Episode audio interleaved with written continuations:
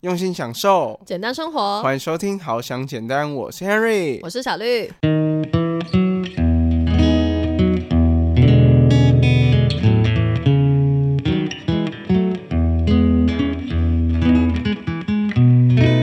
书全部买完十本，直接摆上去。所以只是让书柜看起来不空。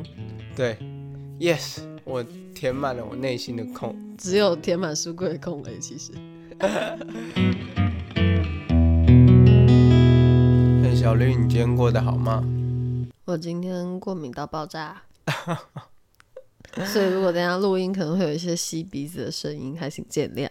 好，所以大家体谅一下小绿，因为小绿呢，他真的是跟 Henry 一样，从小就是一个过敏儿。嗯哼，对。那为什么 Henry 刚才在开头的时候会问小绿说：“哎，你今天过得怎么样？”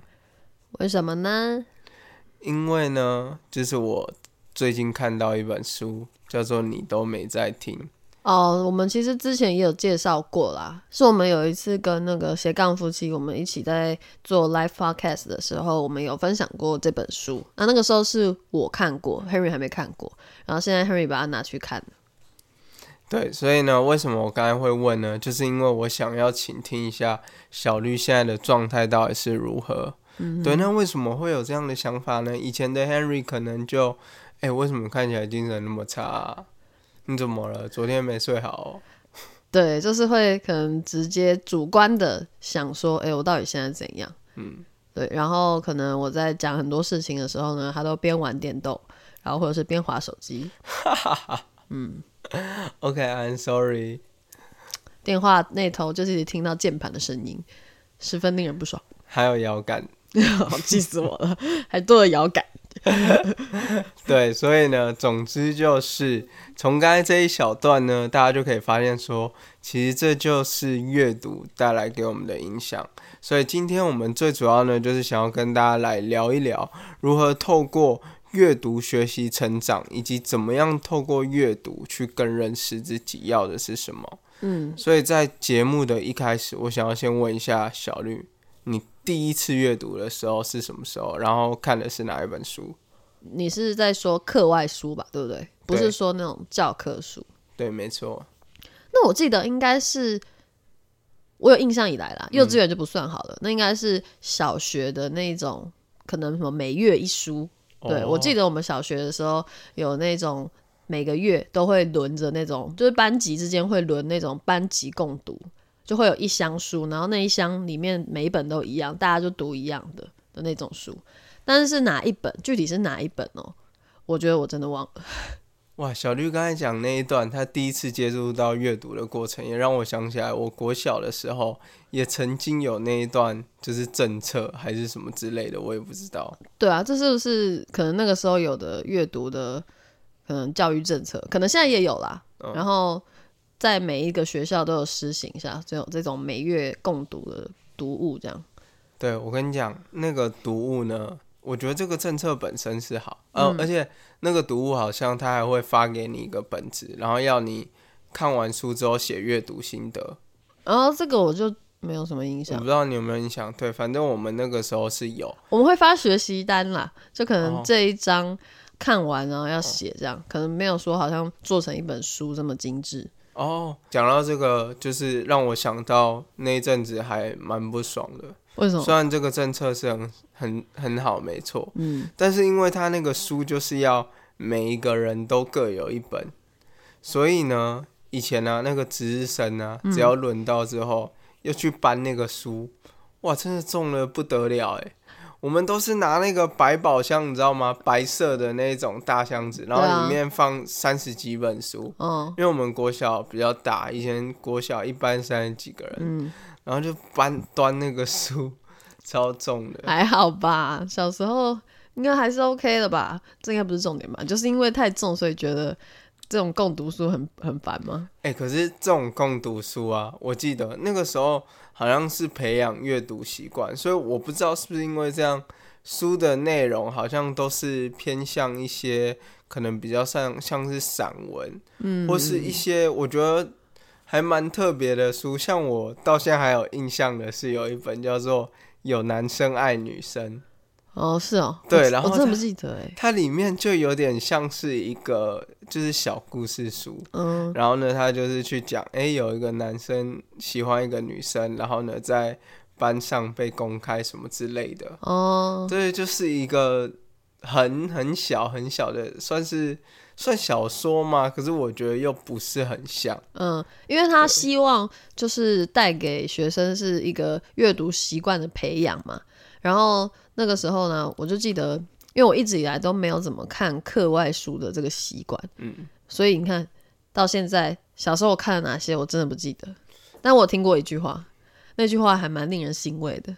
那句话是说，你看的书啊，你记得的是知识，你不记得的都变成你的气质。哎、不觉得听起来励志吗？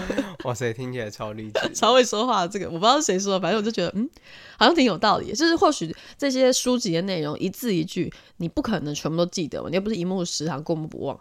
反正你不记得的部分呢，或许它会在某个地方影响你的任何一个决策，也说不定。我觉得这个，嗯，想法跟这个说法会让人觉得读书读起来没那么有压力。因为我觉得有一阵子我看书啊，我就会觉得说，哈、可是我看完就很容易忘记啊，然后或者是我可能过一阵子再从我的书柜再看到这本书，我就觉得说哈，他在讲什么，我现在完全忘光光了。那我当初初到底看在看什么鬼？就是会觉得说好像自己浪费了什么时间看这个东西，又没有记得的那种压力吧？还是我多虑了？应该也不用想那么多。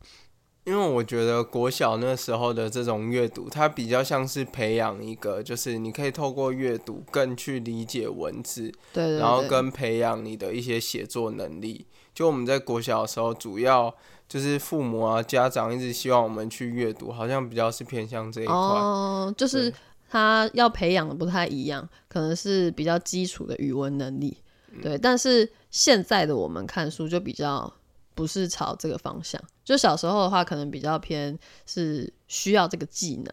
但我觉得现在长大后的阅读，我反而是在嗯、呃就是不当学生之后呢，自己读的书比较多。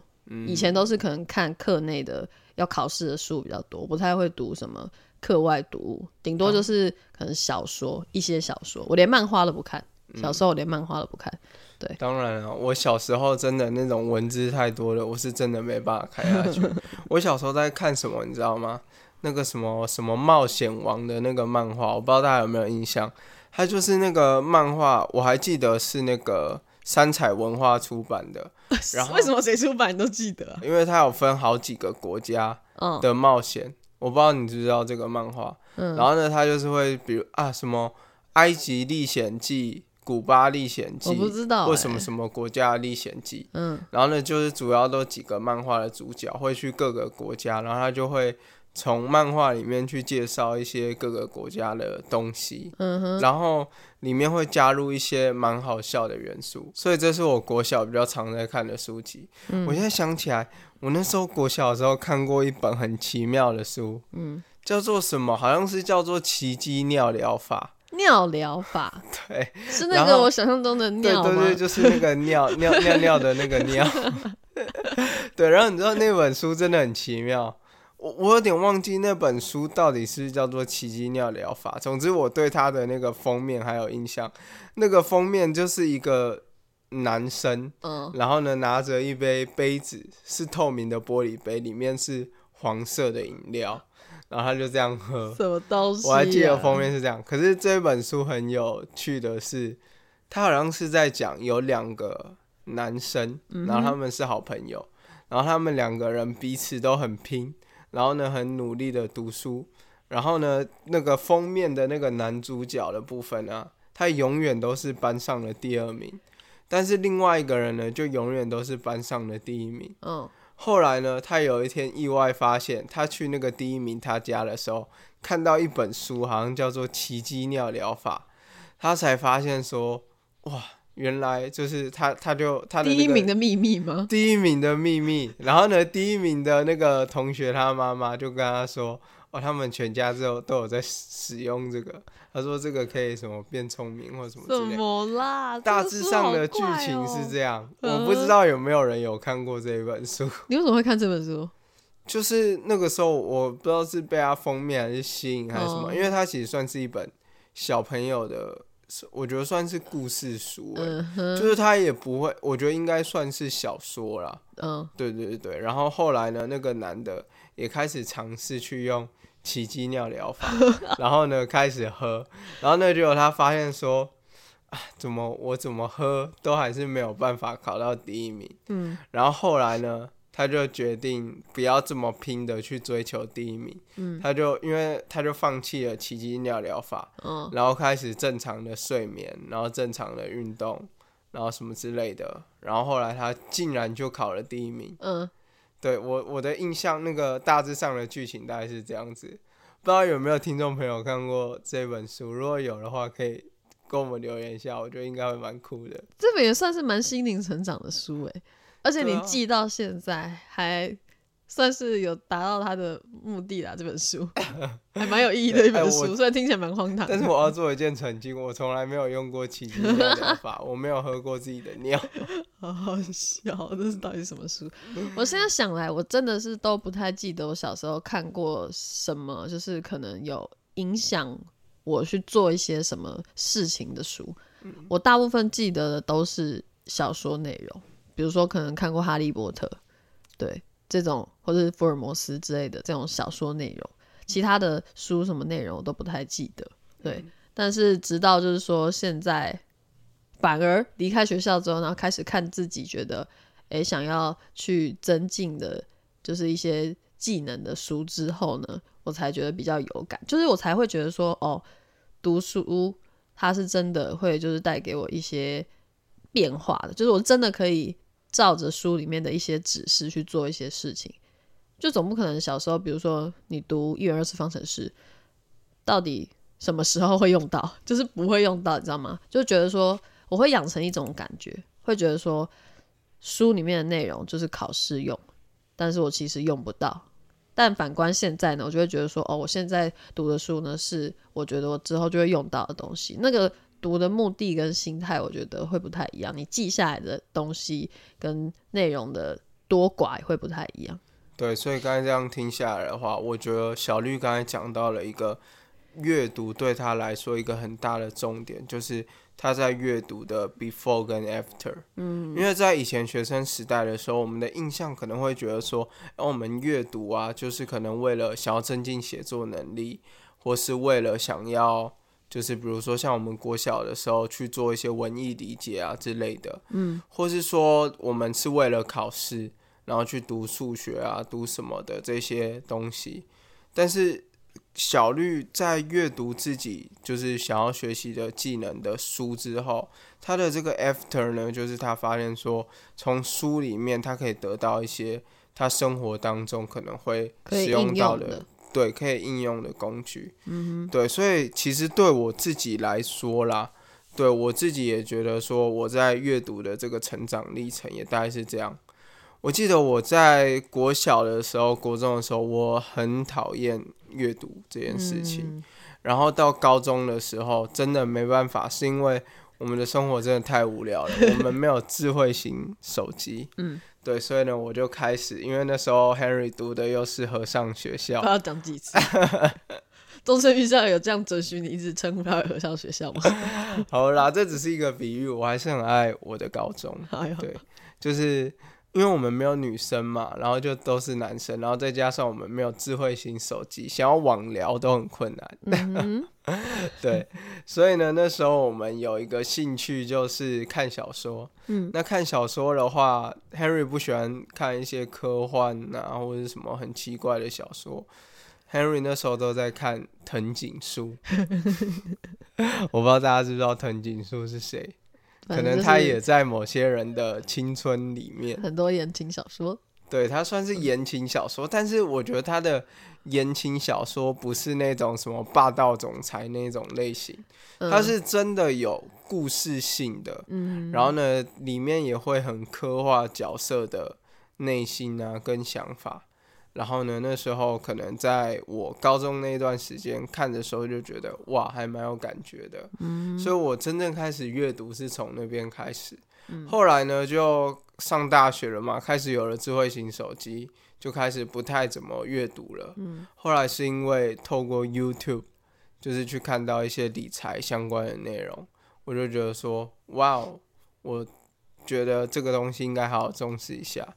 然后我的人生目标也想要达成财富自由，所以因为这样子，我看了很多跟财商相关的书籍，嗯，比如说《富爸爸穷爸爸》《有钱人跟你想的不一样》之类的这一头拉骨的书，之前可能有跟大家分享过，嗯，后来呢，又因为就是自己身体的一些状况嘛，对，哎，没有没有没有。不是，这个是再后来，嗯，就是后来开始，就是因为想要达成财富自由，想要开始经营一些自己的副业，然后开始做自媒体。所以自媒体的话，就去看了一些有关于社群行销啊，然后工作方法啊，然后执行力这些自我成长相关的书籍，嗯，然后再一路到现在，就是因为想要分享更多。有关于心理的价值给我们好像简单的听众，所以我开始看了很多身心灵成长的书。嗯嗯嗯，而且也是因为看了这些书呢，我才觉得说很多东西其实是真的可以直接透过书籍去应用的，不会觉得说你好像看了不知道就是什么时候变成你的气质，它是真的是一些知识可以运用。对，所以大家在听好像简单的时候，就会发现说，为什么我们可以讲出像上诶上一集还是上上集啊？应该是上一集，嗯，如何面对焦虑这件事情。嗯哼，这个其实就我觉得就已经有变成我们的一个气质了。呃，不是知识吗？哦，我觉得说知识也可以啦，气质也可以。哦，可能都有对吧。，可能都有。嗯。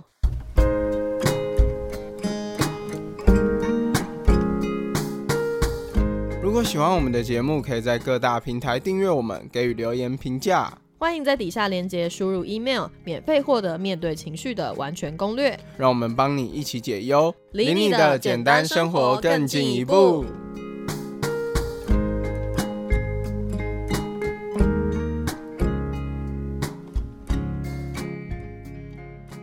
就是从刚才我们分享的内容里面，大家应该可以听得出来，阅读对我们的影响大概有哪一些。所以呢，其实我想要分享一些，就是如何培养阅读习惯呢？就是给我们的听众朋友。嗯对，那小绿，你觉得你的阅读习惯是怎么样培养的？嗯，我主要是因为觉得睡前不想要看三 C 的东西，嗯对，所以睡前可以的话，没有太累，我就会可能看几页书，这样就会觉得说，诶，在睡前看书会比较舒服吧，所以才养成了一点这种阅读的习惯。嗯，其实像我刚才有提到，我整个阅读的历程很迅速的大概讲了一遍。嗯虽然我不知道大家会不会觉得有点冷 对，总之呢，就是说，呃，我们我自己的动力来源呢、就是我觉得阅读一定要有一些动力，就是比如说你因为阅读，你想要达成什么样的事情，你才会有阅读的动力。对，所以大家可以想一下，你最近有没有什么想要改变的地方？比如说，你想要改变你的财务状况，改变你的情绪，或是减重啊，或是人际关系、销售等等的，这些你都可以透过书籍里面就是去寻找答案。嗯对，然后再来呢，第二个呢，就是我觉得就是刚开始要培养习惯的时候，就是你走进书店，有时候我们刚才说，哎、我要阅读了，我还记得之前我要培养阅读习惯的时候，我是直接从那个二手书籍啊开始挑挑挑，挑了大概十本书，然后结果我有看完的，好像只有一本还两本。你那个时候是就是存心想要有一个阅读习惯而已嘛，其实没有什么其他目的吗？对，就是存心想要有阅读的习惯。好奇怪哦，对对对对对为了想要有而有。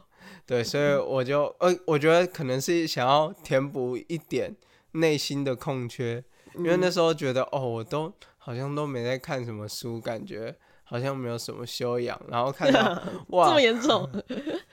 对，然后看到自己的那个书柜都是空空的，嗯，然后想说哇，书全部买完十本直接摆上去，所以只是让书柜看起来不空。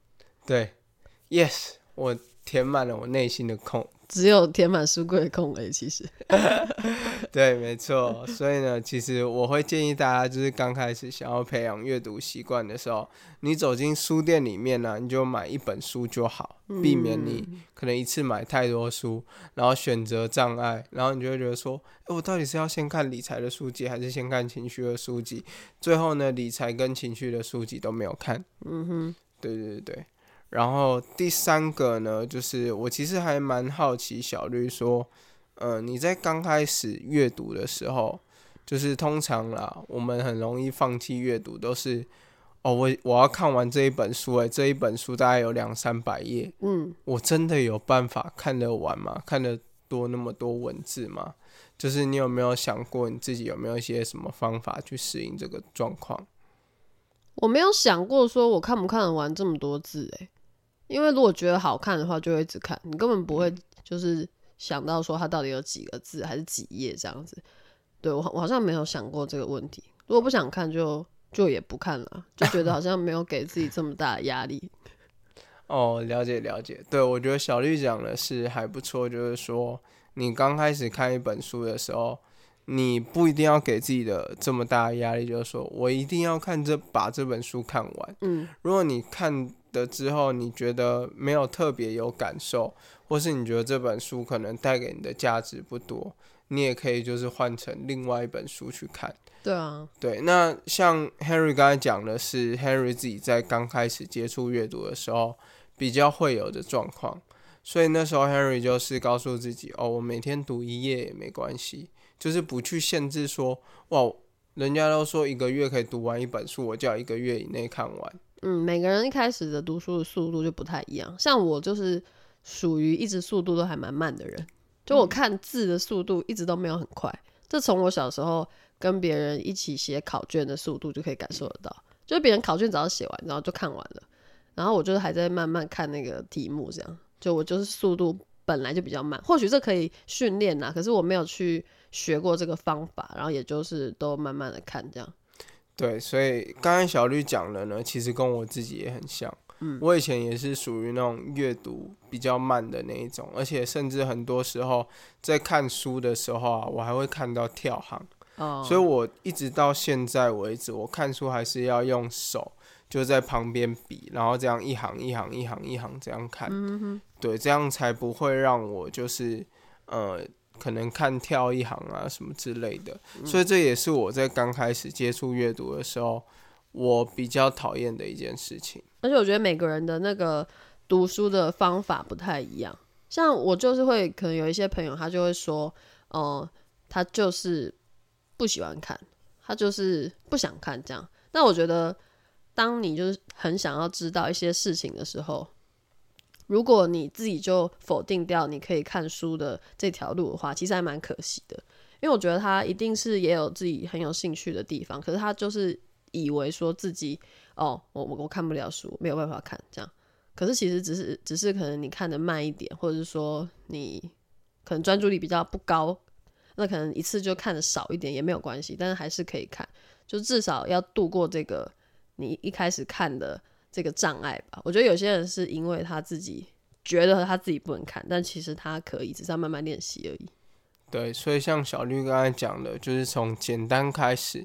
那我们培养了习惯之后呢，我们就可以去想想，诶，要怎么样让我们的阅读更有效益？嗯，就比如说怎么样可以看出比较能够抓到重点，了解作者他想要表达的是什么。对，那 Henry 自己也写了几个，就是开始阅读、开始研究阅读之后，有去做的一些调整。第一个呢，就是我会尝试增加，就是自己阅读的速度，跟掌握自己的就是书籍里面的重点，还有去做一些那个阅读技巧的东西。像我那个时候有特别去看一些书籍，就是在讲有关于滚雪球速读法，嗯的这一些内容。对，所以这也是因为想要补足我之前所说的那个看书啊看比较慢啊，然后有时候会看到跳行的一个状况。嗯哼哼，对，所以 Henry 自己呢有一个就是几个小撇步，嗯阅读的小撇步可以跟大家分享。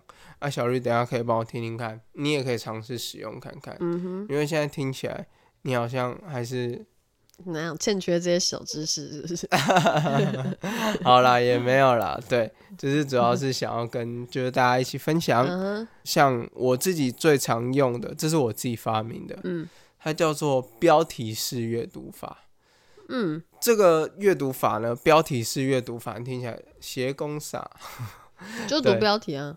对，但是简单来讲就是这样子。嗯比如说我们今天打开一本书嘛，嗯，我什么都呃，我不会直接就开始看序啊什么之类的，我会先打开目录开始看。嗯，我会先了解说，诶，他的整个书的规划是怎么样去安排，然后呢，把呃书的每一个目录呢，就是当成每一个章节当成是一个问号。就是我以一本书来做举例好了，这一本书呢，如果你是一个想要舒服的做自己的人，非常适合去读的一本书。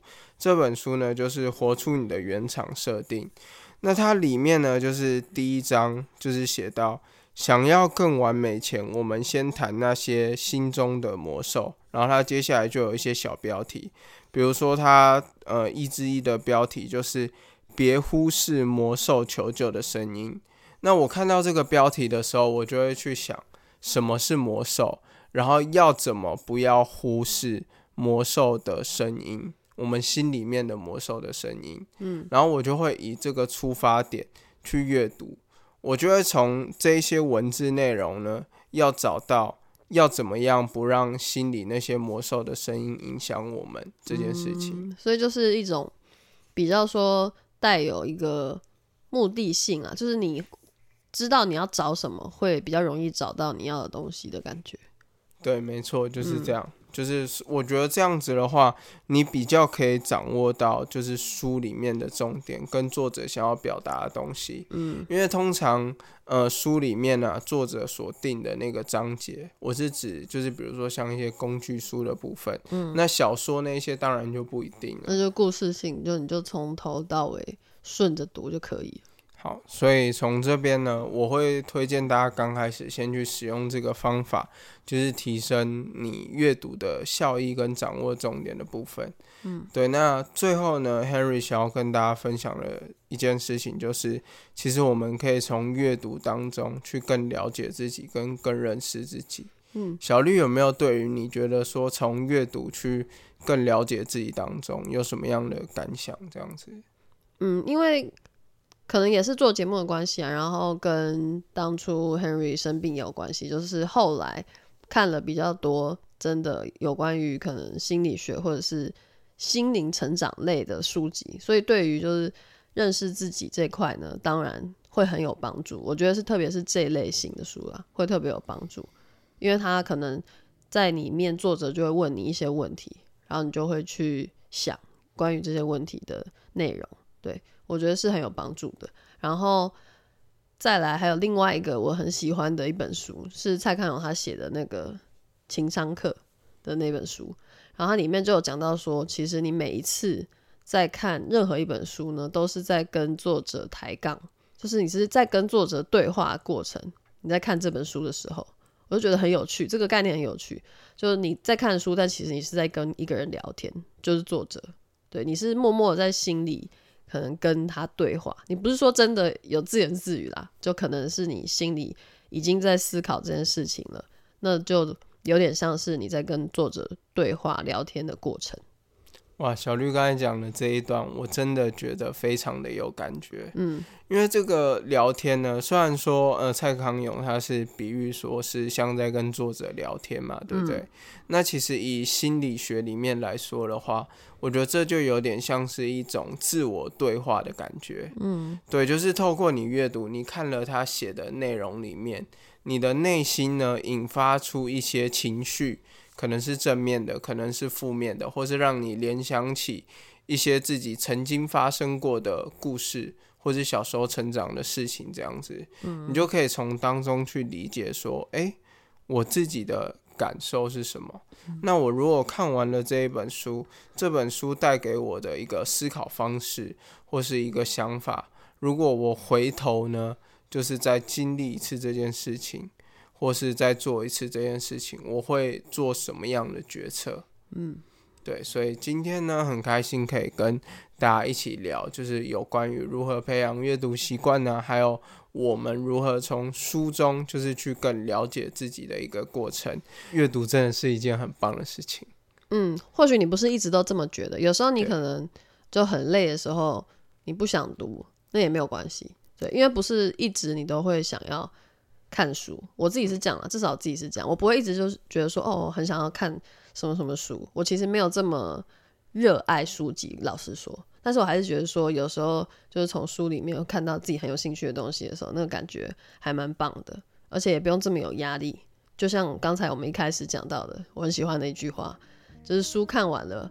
记得就是知识，没有就是气质，反正怎么样看了就是有用嘛，是吧？对，没问题。所以呢，最后这一句小绿的经典名言，这不是我讲的，我不知道我在哪里看的，我忘记了。可是我很喜欢这句话，觉得超有道理的。对，那也希望呢，就是大家也可以从书籍当中，然后呢，去找到一些自己的想法跟自己的价值。好，那我们今天就到这边啦，我们下个礼拜再见，拜拜，拜拜。